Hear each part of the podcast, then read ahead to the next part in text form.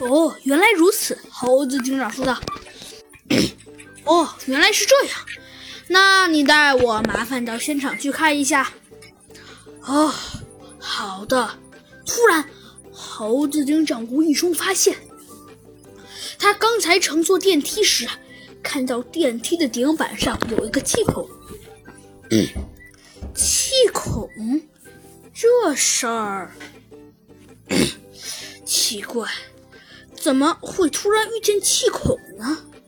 哦，猴子警长突然恍然大悟道：“哎，原来是这样啊，小朋友们，你们知道这是为什么？呵呵，没关系，下面啊就让我，好，就让我呢，山幻影。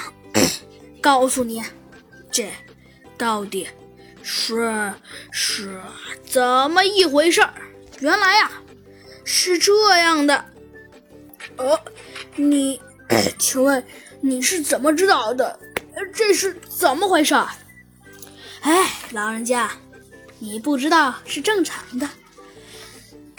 其实，其实这件事的确有一点难度。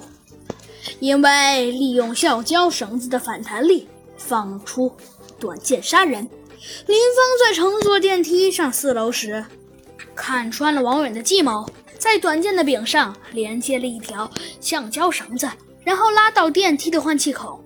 而橡胶绳子是系在电梯顶端的操纵孔上。当四楼的王勇乘坐电梯下楼时，橡胶绳子就会随着电梯的下降而伸长。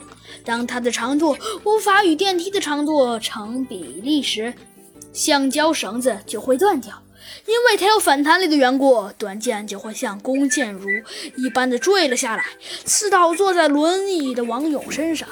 在专用的狭窄电梯内，坐轮椅的王勇经常都是坐在同样的位置上，所以短剑下坠的方向，凶手可以事先预测出来。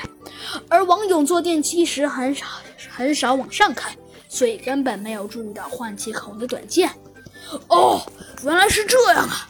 好，警长大人，那您那您多谢了。好，没关系。